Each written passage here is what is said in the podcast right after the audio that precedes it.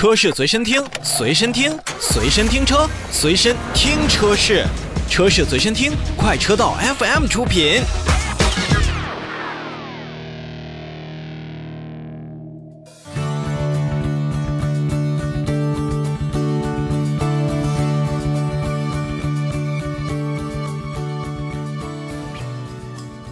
首先看召回。日前呢，大庆沃尔沃汽车制造有限公司向国家市场监督管理总局备案召回计划，决定在八月十三号就开始召回以下车辆，共计四百四十三台。那其中呢，是有二零二一年五月二十一日至二零二一年七月二十四日期间生产的二零二二年度款式的 S 六零汽车。共计一百五十六辆。二零二一年五月十八日至二零二一年七月二十四日生产的二零二二年度款式的 S 九零长轴距汽车，共计两百八十七台。那么，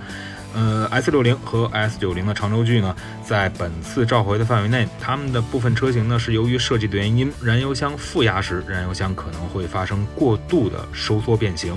存在在燃油箱顶部与燃油液位传感器固定臂干涉的一个风险。那主要表现呢，就是仪表会显示燃油箱的剩余里程为一百五十公里到两百公里的时候，但是实际情况呢，此时燃油箱呢已经会缺少部分燃油了，车辆有可能导致熄火，存在安全的隐患。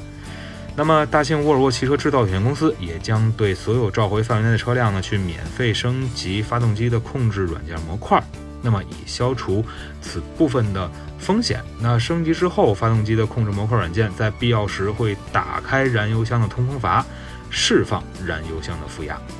如果条件允许的情况下呢，咱们的驾驶员、咱们的消费者，啊，在燃油的这种表显上。如果说是小于三百公里的时候，即便是无法及时加油，在车辆熄火后，也可以不时的来打开油箱盖，再查看一下燃油的这么一个剩余量。其实整体来讲的话，这是一个就像我们说到，呃，续航里程标定或者说是虚标的一个错误。就是大家如果真的完全相信百分之百相信我们自己的这个行车电脑的话，那可能会存在一个误报的现象。还是有相对危险的这种风险的发生的，所以大家还是去赶紧去店里边去进行召回。